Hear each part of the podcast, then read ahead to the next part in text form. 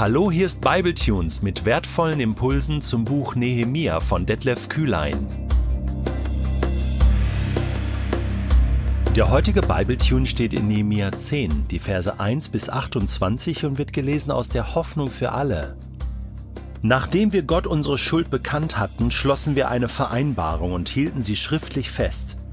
Unsere führenden Männer, unsere Leviten und Priester unterschrieben die Urkunde und versiegelten sie. Als erste unterzeichneten der Statthalter Nehemia, der Sohn von Hachalja und Zedekia, dann die Priester Seraja, Asaria, Jemerja, Paschur, Amaria, Malkia, Hattusch, Shebanja, Maluch, Harim, Meremot, Obadja, Daniel, Gineton, Baruch, Meschulam, Abia, Miyamin, Masja, Bilga und Schemaja. Danach unterschrieben die Leviten Jeschua, der Sohn von Asanja, Binui von der Sippe Henadad, Kadmiel und ihre Stammesbrüder Shechania, Hodia, Kelita, Pelaja, Hanan, Micha, Rehob, Hashabja, Sakur, Sherebja, Shebanja, Hodia, Bani und Beninu. Als nächste unterzeichneten die führenden Männer des Volkes Parosh, Pahat Moab, Elam, Satu, Bani, Buni, Asgad, Bebai, Adonia, Bekwai, Adin, Ater, Hiskia, Asur, Hodia, Hashum, Bezai, Harif, Anatot, Nebai, Mikpiash, Meschulam, Hesir, Meshesabel, Zadok, Jadua, Pelatja, Hanan, Anaya, Hoshea, Hanania, Hashub, Lohesh, Pilha, Shobek, Rehum, Hashabna, Maseja, Ahaya, Hanan, Anan, Maluch, Harim und Bana. Ganz ehrlich, es ist wirklich Arbeit, diese alten, schönen hebräischen Namen, vor allem von Männern, vorzulesen. Aber ich mache das wirklich gerne. Ich bringe diese Geduld auf. Und es ist auch nicht das erste Mal im Buch Nehemiah, dass wir so lange Namenslisten haben. Und wir haben schon gemerkt, das ist von Bedeutung.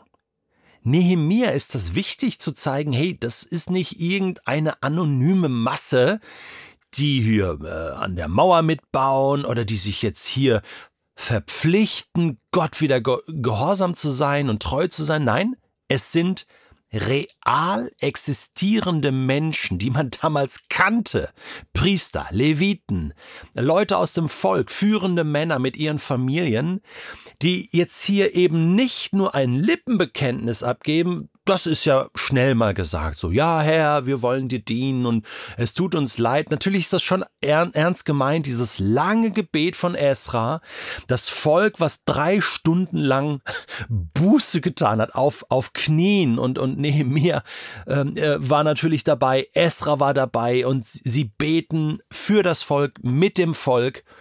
Und jetzt ist es eben so wichtig zu sehen, hier sind Männer, die stehen für das ein und sagen, wir machen das offiziell, amtlich. Ich unterschreibe das. Es ist eine Unterschriftensammlung für Gott. Wie cool ist das? Und man kann meinen Namen darin lesen. Und das bedeutet auch, wenn ich mich nicht daran halte, kann man mich zur Rechenschaft ziehen. Das ist wie ein Vertrag, der hier geschlossen wird. Ein, ein Bund könnte man auch sagen, der geschlossen wird. Ja. Es hatte ja gebetet, Gott, du hältst deinen Bund. Aber wir haben ihn immer wieder gebrochen. Und hier ist ein Volk, das sich verpflichtet und sagt, Gott, unser Gott, wir wollen den Bund auch wieder halten. Wir wollen dir auch treu sein. Und wir stehen mit unserem Namen, ja mit unserem Leben dafür ein. Und wenn du jetzt nochmal hier die Namen liest, denkst du, wow, so cool. Auch dein und mein Name könnte da stehen. Und jetzt merkst du vielleicht, dass das ein großer Unterschied ist, ob ich meine Schuld nur für mich allein vor Gott bekenne im stillen Kämmerlein Okay, das ist mal das eine. Oder ob ich vor Zeugen etwas bekenne. Jakobus schreibt in seinem Brief, bekennt einander eure Schuld, eure Fehler, eure Sünden, damit ihr gesund werdet, heil werdet. Also da ist es schon angelegt, gemeinschaftlich, dass man das gemeinsam tut, dass es Zeugen gibt für das, äh, was du da tust. Und hier Nehemiah und Esra, sie gehen noch einen Schritt weiter nicht nur vor Zeugen bekannt mit den Lippen, sondern mit, mit einer Unterschrift sozusagen ein Vertrag geschlossen. Gott, ich verpflichte mich wirklich. Ich meine das wirklich ernst. Es soll sich jetzt ändern, ein für alle Mal. Denn die Geschichte hat gezeigt, dass Lippenbekenntnisse nicht lange halten. Und das sollte sich jetzt ändern in Israel. Das ist genau das, was du und ich mitnehmen können aus dem heutigen Text. Und ja, du darfst jetzt deinen Namen noch hinzufügen zu dieser langen Liste, wenn du möchtest, und sagen, Herr, Herr, auch ich möchte einen Vertrag mit dir schließen. Aufgepasst. Das macht man jetzt nicht einfach so, äh, so, so, so quasi aus einer Laune heraus oder, oder weil äh, ich das jetzt sage, sondern du solltest dir wirklich Zeit nehmen und einfach mal dein, dein Leben durchgehen, wie Esra das gemacht hat, so die, die Geschichte Israels durchzubeten, so können auch wir mal unsere eigene Geschichte unseres Lebens, unserer Familie durchbeten und schauen, wo, wo ist Gottes Handschrift dort gewesen, wie habe ich mich verhalten und wo stehe ich da heute. Und vielleicht kommst du ja auch an den Punkt zu sagen, es sollte sich etwas ändern ein Neuanfang ist nötig oder ein neues Kapitel sollte aufgeschlagen werden. Gott, ich möchte dir ein Versprechen geben. Ich möchte wie so ein Bund mit dir schließen. Einfach nur so zwischen uns. Vielleicht kommt da jemand dazu und ist Zeuge. Dann könnt ihr das gemeinsam beten.